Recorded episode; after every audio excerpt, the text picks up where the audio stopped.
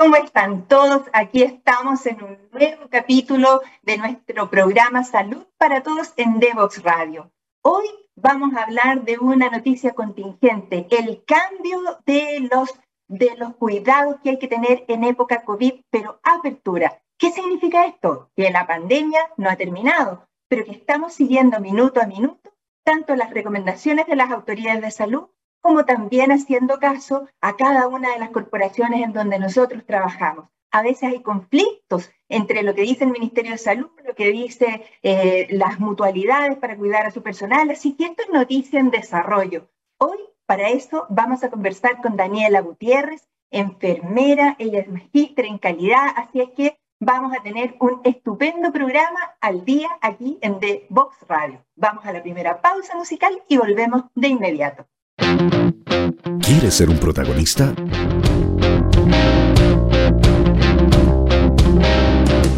Escríbenos a invitados@divoxradio.com.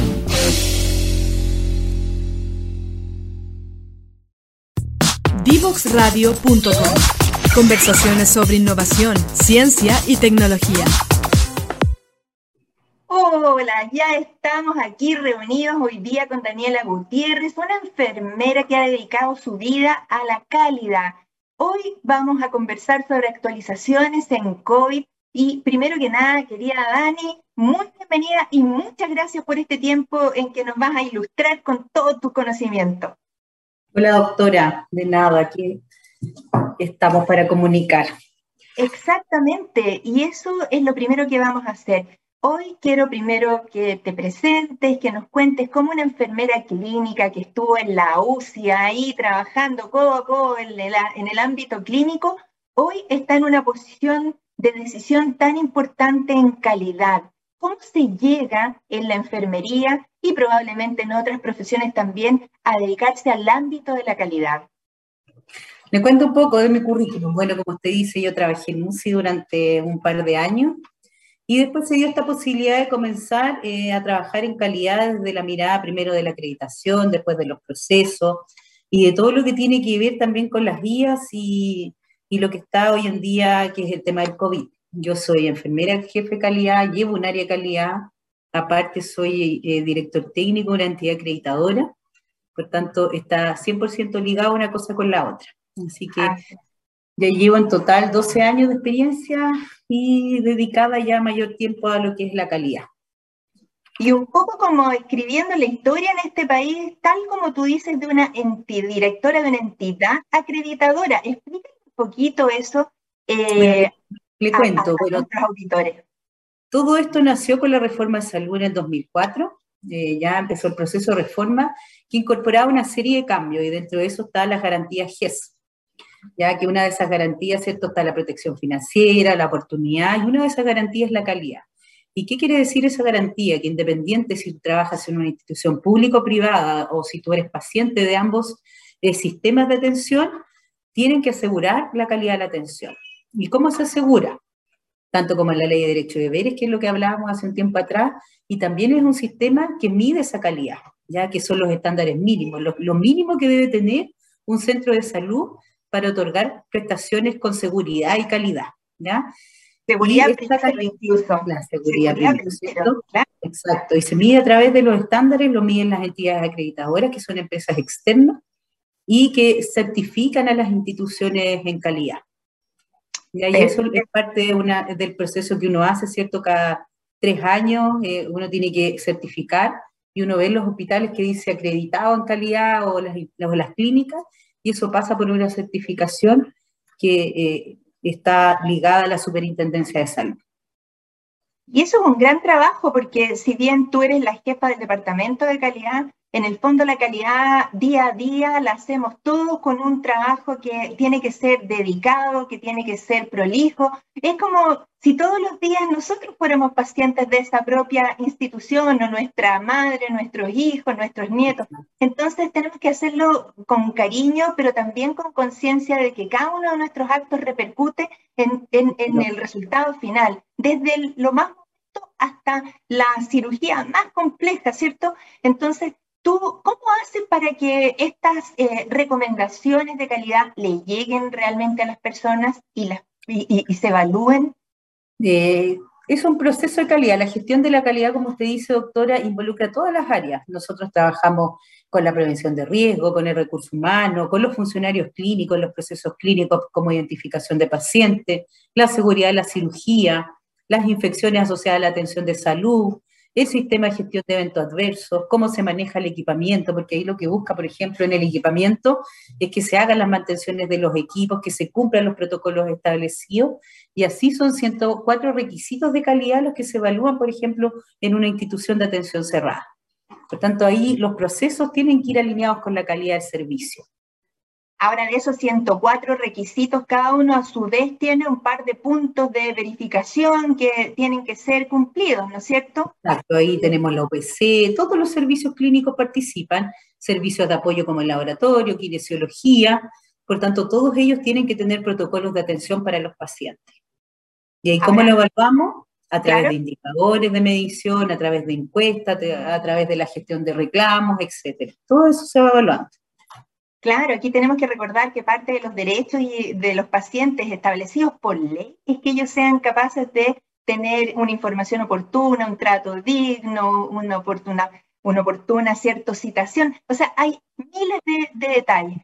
Bueno, pero hoy estamos aquí, quería Dani, para conversar específicamente de algo que está siendo motivo de, de actualización día a día, que es el COVID.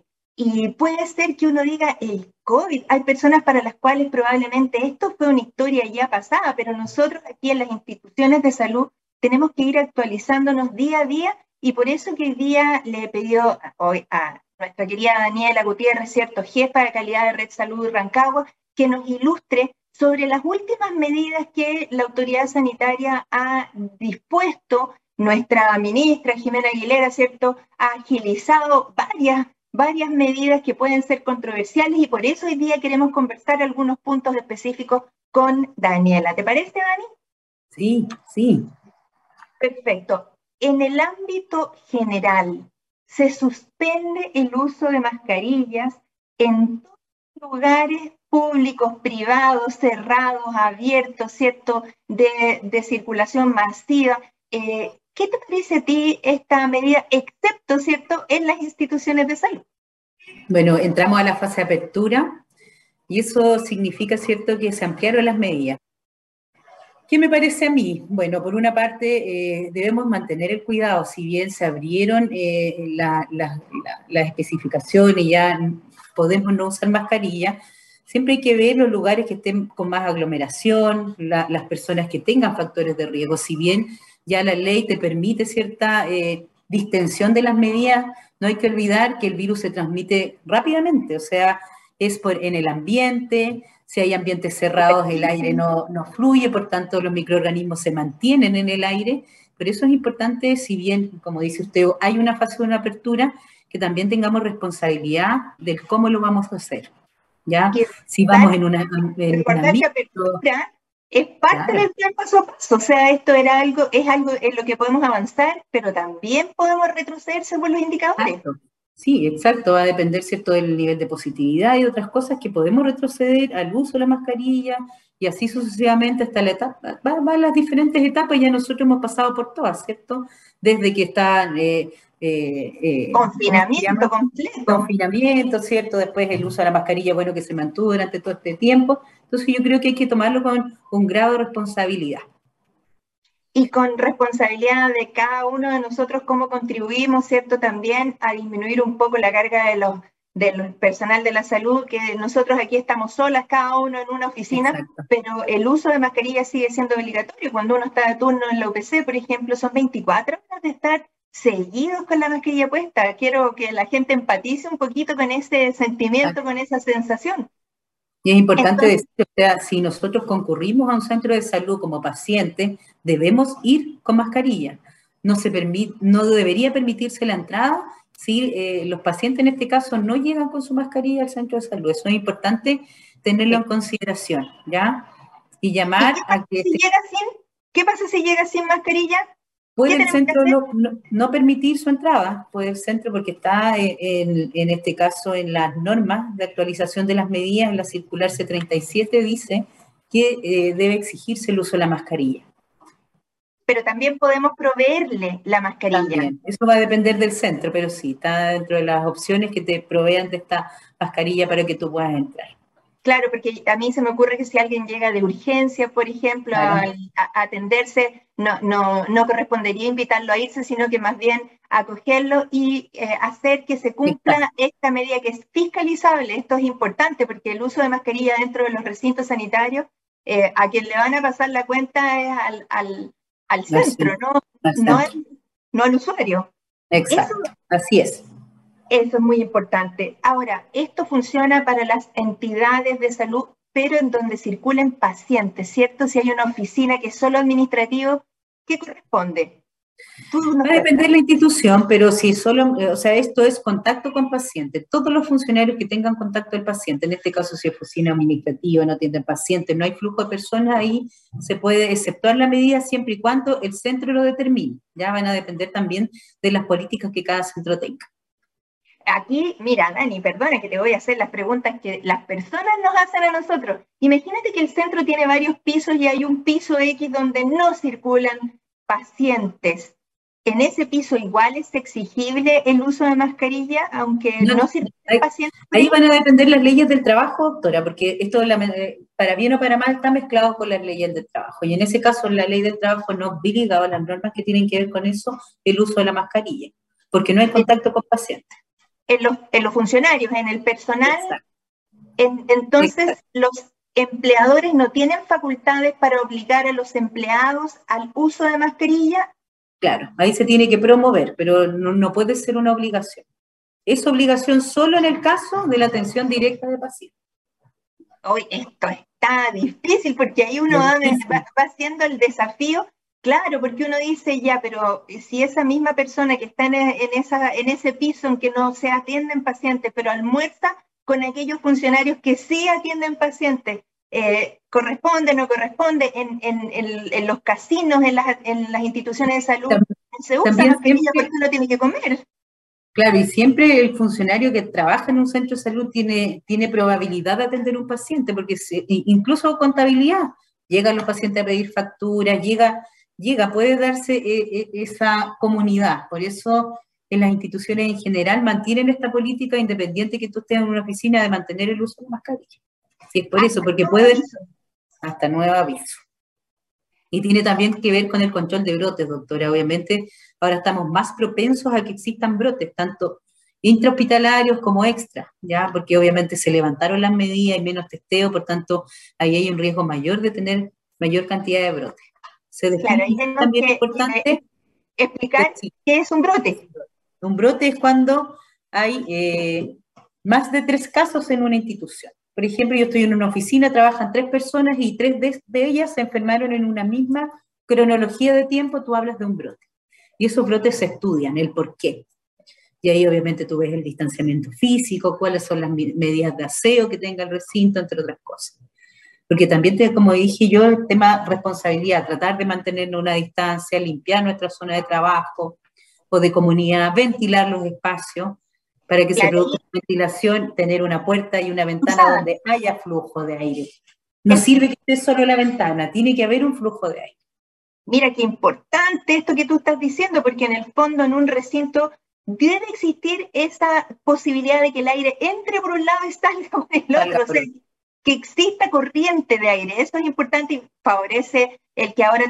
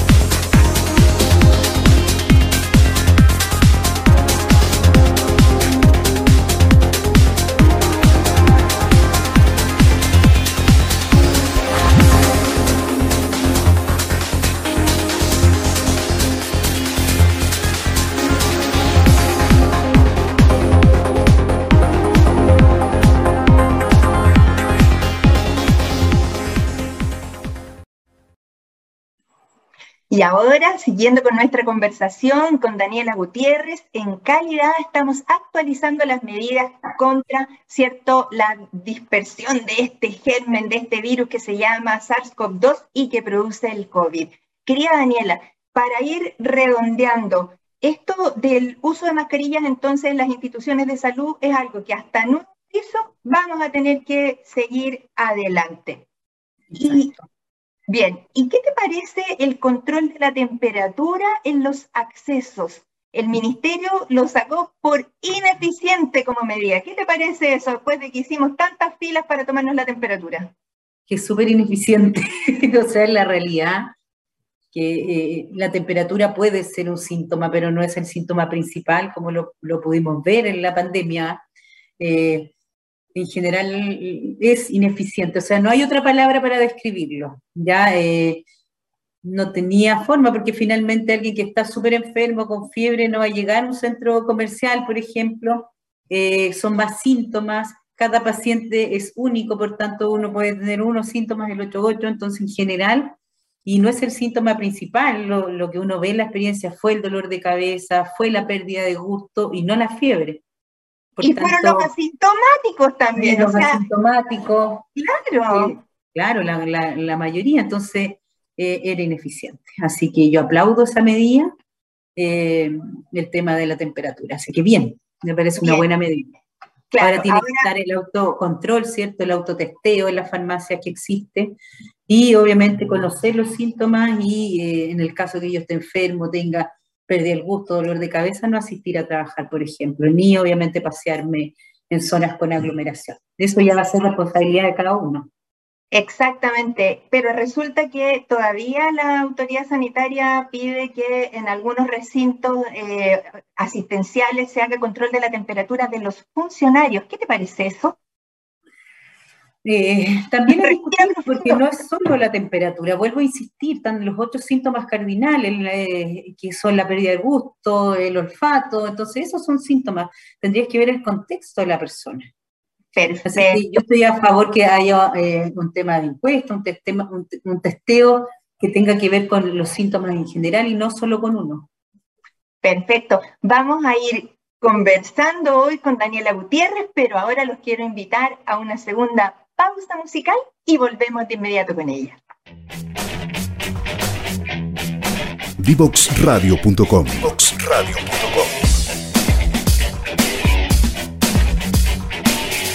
Conversaciones que simplifican lo complejo.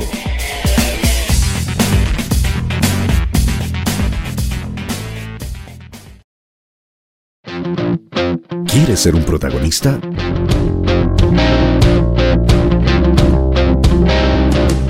Escríbenos a invitados@divoxradio.com.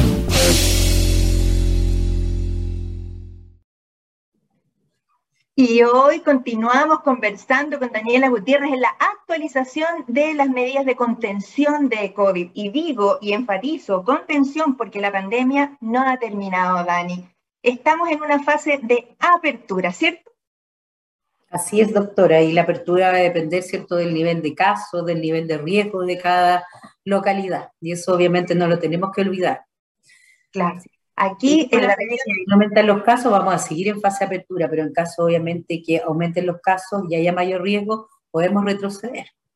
Lo que pasa es que las personas somos tan literales y cuando teníamos todos los días un matinal del mediodía en que nos daban las cifras, los casos nuevos, la positividad de la PCR, pensábamos que eso estaba ocurriendo. Quiero contarles a las personas que eso sigue ocurriendo, solo que ya no se ha dado tanto énfasis al, día a día. Conversemos un poquito de las medidas que realmente eran efectivas, como por ejemplo la vacunación, y celebremos que la vacunación, ¿cierto? Con la vacuna bivalente ahora ya está incorporándose al Plan Nacional de Inmunizaciones. Cuéntanos un poquito de eso, de la vacuna anti-COVID, qué significa que sea en el fondo ya parte del Programa Nacional de Inmunizaciones para unas determinadas poblaciones. Eh, exacto, esto quiere decir que va a ser como la influenza, ¿cierto? Que todos los años viene una vacunación, ahí vamos a ver cada cuánto es, pero obviamente se mantienen las poblaciones de riesgo, también en el personal de salud, Así que la idea, obviamente, esto es bueno para Chile, o sea, se van a mantener y van a estar cubiertas por este plan nacional, ¿cierto?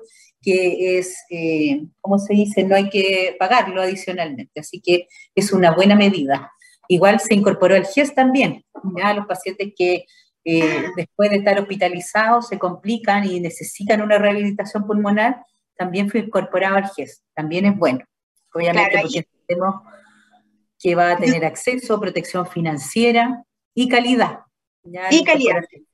Pero yo ahí también quiero hacer un llamado a las personas porque eh, está bien, por alguna parte hay que empezar, uno sabe los recursos que tiene, eh, eh, estas medidas de rehabilitación se refieren a los pacientes que han tenido hospitalización y cuadros graves, pero tengo que hacer el alcance que ya se ha probado y la ciencia está demostrando que el 10% de los pacientes que han sufrido COVID en sus formas leves, moderadas o severas van a quedar con long COVID o COVID prolongado y eso puede generar algún tipo de secuela respiratoria. Así que para tenerlo, para tenerlo muy en cuenta. Pero, pero contemos otro poquito. Vacuna bivalente significa que tiene tanto la cepa original como la cepa Omicron y por lo tanto es un, realmente una medida a felicitar a las autoridades de salud. ¿Y eso significa que se elimina el pase de movilidad también, Dani?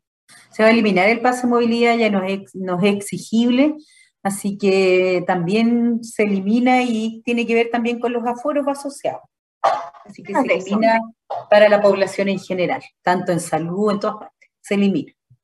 Eh, eh, para que a todo el mundo, aunque esta palabra aforo probablemente pasó a ser parte de nuestro vocabulario, eh, ¿significa que ahora alguien puede estar sentado hombro con hombro en, en una sala de espera de cualquier cosa? No sé, la idea es mantener el metro de distancia, eso es lo que se sugiere y dice propender, se mantengan en la medida del metro, ¿ya? ¿Por qué un metro? ¿Por qué un metro? Porque el virus, el virus viaja un metro, si yo logro la distancia y logro, el virus es gotita, por tanto en algún minuto cae al suelo y en el suelo no contagia. Por eso la idea es que nos mantengamos a un metro. Claro, y por eso no tenía ningún sentido fumigar la vereda, porque realmente... los virus mueren Exacto, mueren en el suelo. En el suelo el zapato no te va a pegar el virus. Si el contacto, y ya se, estimó también, es respiratorio, ¿qué quiere decir? Que eh, circula y cae al metro de distancia. Por eso es importante la, desde la... Desde, nuestras manos, nuestra boca, nuestra nariz. Por eso la idea es cabeza a cabeza que mantenga, se mantenga el metro de distancia y la ventilación, que es súper importante, doctor. En la medida que yo tenga espacios ventilados y mantenga una distancia, esas son como las medidas de protección, aparte del uso, obviamente, de la mascarilla y el flujo diferenciado de pacientes, por ejemplo, en la urgencia de pacientes respiratorios con no respiratorios, se, desaparece. Eh, desaparece, desaparecen los aforos, desaparece el flujo, por tanto ya no es necesario tener las urgencias separadas ni los pasillos separados. ¿ya? En esta fase de apertura ya hay eh, también esa medida eh, se elimina. Otra palabra que probablemente pasó a ser parte de nuestro vocabulario son las aglomeraciones. Y la entrada y la salida, entrar por un lado, no, ya eso se elimina, ya se elimina el flujo. Estamos en una condición entonces que, en que la responsabilidad de cada persona es la a donde se traslada en el fondo el riesgo del, contagio. Ya pasamos al autocuidado, pasamos al autocuidado. Ahora ya va a ser responsabilidad de nosotros, ¿cierto? Eh, considerar nuestras medidas de autocuidado. Por eso es importante esto, eh, es el autocuidado tanto en el área hospitalaria como fuera, ¿ya? Pero aquí también hay una cosa que tiene que ver con el empleador, porque si tú tienes una superficie de trabajo amplia y puedes tener a tus trabajadores separados, fantástico, pero resulta que hay trabajos como las líneas de producción en donde las personas están realmente una al lado de la otra, o, las UCI, en donde están las personas en un área pequeña porque está justo la visual del monitor, porque tienes necesariamente que hablar unos con otros. ¿Qué, hacemos en ese caso cuando de alguna forma el empleador no, no, tiene cómo cambiar la estructura del lugar de trabajo? Bueno, importante. Bueno, para el área de la, salud se mantiene el uso de la mascarilla, así que ahí de cierta forma estamos cuidados, igual que los aseos, debería. En el área, o sea, donde no es salud, ahí es importante, volvemos a mencionar lo mismo, el aseo recurrente de la unidad, tratar de separar los espacios, en lo ideal que no estén a menos de un metro y si no se puede tener eh, separadores, se mantener los acrílicos, porque en algunas partes colocaron acrílicos entre una unidad de trabajo versus la otra. Mantener lo más limpio posible, limpiar la superficie. El cloro, por ejemplo, es, ideal para estos virus, ya que el cloro los elimina. Eh, también los amonios cuaternarios, los lisoform, todas estas cosas que hay en el mercado. Así que es importante primero el aseo, eh, lograr eh, colocar alguna barrera, limpiar esas barreras y la ventilación de los espacios, doctora, mantenerla. ¿Y los medios de protección personal y, y, la protección ocular, en quiénes están indicados específicamente?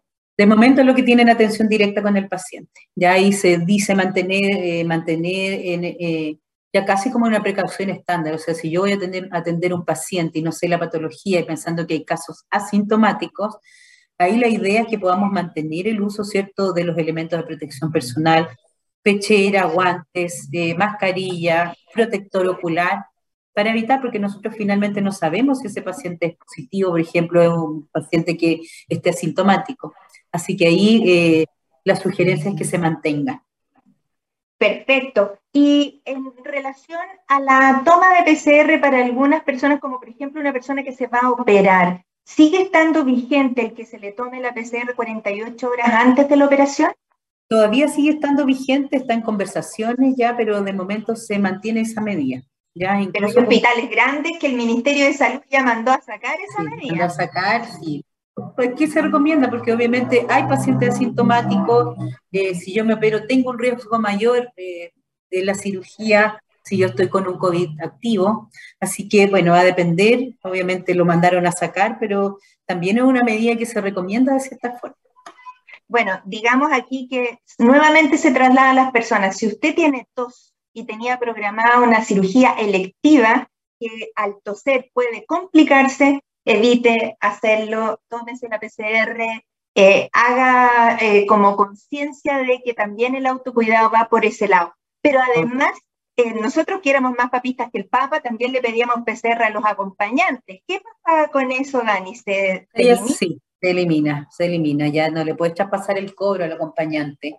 Ahí va a depender igual, a insistir, la responsabilidad, o sea, si yo voy a cuidar a alguien, tengo que extremar medidas, ya están los test en farmacia que tú puedes comprar y autotestearte, ya, así que pasa esa responsabilidad finalmente al usuario.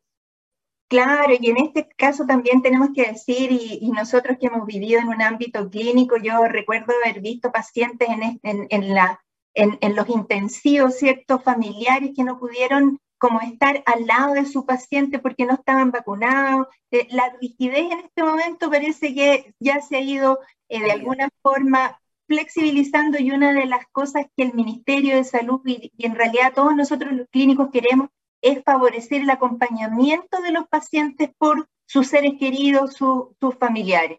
Así que en ese sentido se abren también las posibilidades de visita a los pacientes hospitalizados. Eh, eso, el número de horas o el número de familiares que pueden estar con un paciente, ¿cómo sería lo ideal, lo recomendable, Dani? Lo recomendable, ojalá que no haya tanto intercambio, que pueda ser un familiar, que venga con su mascarilla. Si yo quiero, cuidar en este caso a, la persona, ojalá autotestearme, que eso ya, por eso vuelvo a insistir que ya es autocuidado y va a depender de cada uno. Y de las políticas que tenga el centro de salud. De a poco se van a ir aperturando lo más probable los horarios de visita ya de acuerdo también a cómo se vaya dando la dinámica de los casos, obviamente. Y claro, es importante eh, pedir que cuando vayan el lavado de manos también es otra medida que se me fue, que es una medida que tiene alto impacto. ¿Por qué? Porque yo cuando me lavo las manos, el jabón hace que los, virus ciertos se caigan al agua y, finalmente sigan su proceso. Importante el lavado de manos, importante autotestearse, importante usar mascarilla con recambio cada cuatro horas. Eh, si yo voy a ver a un familiar, ya porque después que si esa mascarilla se humedece pierde su efectividad, ya no es efectiva, por tanto, si yo toso con la mascarilla, se moja, se cae el piso, hay que cambiarla, ¿ya? Claro, y nosotros hemos visto unas mascarillas que ya están peludas por fuera, tanto que la gente las tocaba, no tenían ninguna. No, ninguna. y, ninguna. ¿Y el alcohol gel ha sido efectivo durante este tiempo? ¿Se ha probado su efectividad? Se ha probado, doctora, incluso puedes usar alcohol gel a libre demanda siempre y cuando tus manos no tengan suciedad visible. Es efectivo, eh, mata el virus igual que el alcohol, el cloro, bueno, uno no se lava las manos con cloro, pero sí para la superficie. Eh, ha sido efectivo para esta pandemia. Y no solo para este virus, sino que para todos los virus respiratorios que puedan existir, ¿ya? Así que, sí, es una medida efectiva. Claro, conversamos de la toma de PCR, ¿cierto?, previo a la cirugía. Pero ahora supongamos que yo tuve COVID y tengo una cirugía programada en un plazo menor a siete días. ¿Qué es lo razonable? ¿Es suspenderla, postergarla, eh, hacerla? ¿Cuáles son los riesgos de hacer una, cirugía cuando yo recién estoy eh, saliendo de un COVID? Por eso ahí es, ver el contexto, porque si es una cirugía que se puede reprogramar, sería recomendable. Usted, bueno, usted más que yo sabe que en un proceso inflamatorio hay una inflamación a nivel pulmonar que no cede de inmediato y quedan secuelas un par de días. Entonces, es importante porque si tú te sometes a una cirugía donde vas a estar intubado, vas a estar con una cánula laringe, en este caso va a depender del tipo de sedación, obviamente tu vía aérea va a estar inflamada y eso puede traer riesgo que te puedas complicar con otro tipo de infecciones o inflamaciones. Usted se maneja ahí, es más experta, doctora, así que ahí le devuelvo la pregunta a usted, pero en general se recomendaría esperar. Claro, aquí la recomendación es si es una cirugía electiva. Vamos a, suponer una cirugía que a, mí me encantaría como ya tener lista, no sé, una cirugía plástica. Lo recomendable, fíjense, son siete semanas después de la infección del COVID para estar completamente seguros de que superamos el episodio agudo, no tenemos una recaída, no tenemos una reinfección. Eso es una cosa súper importante. Y mira, ya nos quedan unos cuatro minutitos nomás de conversación. Esto se me ha pasado, pero así tan rápido, querida Dani, porque es un agrado conversar con alguien que domina los temas. Eh, si un paciente ha sido vacunado de influenza, por ejemplo, ¿es recomendable o es aceptable eh, vacunarse también de, de anti-COVID? O sea, sí, sí, sobre todo porque si tú te vacunas de influenza, pues viene el plan ahora, obviamente eh, tienes un riesgo. Ahora era para todos, eh, todos teníamos que hacerlo. Pero obviamente, doctora, es recomendable. Es recomendable porque una vacuna no sustituye a la otra. Ya son vacunas que tienen eh, funciones y efectos diferentes. Así que sí, completamente sí. Y repercusiones diferentes, porque yo también tengo que decir que en este mismo programa hemos entrevistado personas eh, importantes como el presidente de la Asociación Latinoamericana de Tórax, que nos contó que la mortalidad por enfermedades respiratorias eh, atribuibles, por ejemplo, a la influenza, bajaba en el 60% desde que se implementó la, la vacunación. Aquí en, el, en, el, en, la ciencia ficción futura sería ideal que en, un mismo, en una misma punción, ¿cierto?, de vacuna o tal vez una vacuna oral, pudiéramos incorporar varias, varias protecciones. Las vacunas en general, Dani, son eh, favorables, eh, son, deben ser obligatorias. En este momento, vacuna COVID es voluntaria, ¿cierto? Ay, es tan discutible, ¿cierto? O sea, desde la experiencia de lo que uno ve día a día, tienen un impacto. Bueno, ahí le cuento algo personal. A mí me ha dado dos veces COVID, una vez con vacuna y una vez sin vacuna. Yo soy asmática y debo decir que lo pasé muy mal sin vacuna. ¿ya? La primera infección. Fue muy mal. La segunda fue nada, así que yo soy alguien que es pro vacuna, que lo ha vivido. Hay gente que no cree en el COVID y que se ha infectado y después dice, no, Dios mío, ¿cómo no me vacuné? ya porque la inmunización te deja un recuerdo de una enfermedad, por tanto, si viene esa enfermedad, el recuerdo va a estar y obviamente tú vas a tener mayor defensa para enfrentar esa enfermedad y todas las complicaciones que eso tiene que ver. Ya, así que tienen impacto, de hecho, por el nivel de vacunación podemos pasar una fase de apertura también, ya eso se cuenta. ¿Cómo está el nivel de vacunación también en los colegios? Uno puede ver eh, eh, el impacto que ha tenido la vacunación y por eso obviamente ya podemos entrar también en una fase de apertura. Claro, porque una vez que se cumplió la meta de más del 80% de población vacunada, por ejemplo, en los colegios ya se pudo abrir esta asistencia presencial que tan importante es. Nosotros hemos estado recluidos, hemos estado alejados. Mi nieta de dos años solo ha visto personas en las que les conoce los puros ojos y la voz, pero no sabe las expresiones, entonces creo que es muy importante entender que cada uno de nosotros tiene un punto en la solidaridad de superar esta pandemia que, que aislados, cada uno de nosotros no lo va a poder hacer solo, pero juntos sí se puede. Dani, querida, te, te, agradezco, mira, se nos pasó el tiempo volando. Mil gracias por ayudarnos a difundir todas estas nuevas actualizaciones en COVID. Tú eres una persona muy importante en Red Salud Rancagua, jefa del Departamento de Calidad y realmente un eje en el trabajo de la calidad. Gracias, doctora. Muchas gracias. Y en estos dos años hemos aprendido algo, así que la idea es que ahora lo pongamos en marcha cada una de las personas. O sea, nos trajo grandes enseñanzas esta pandemia, en todos los sentidos. Así que a cuidarse. Y vivir el día, ¿cierto? Como si fuera el último día, porque en esto, eh, eso es lo importante, hacer bien las cosas en el día a día. Esa es la calidad. Abrazo gracias a todos, gracias. Vamos a una última pausa musical y volvemos de inmediato a cerrar nuestro programa. ¿Quieres ser un protagonista?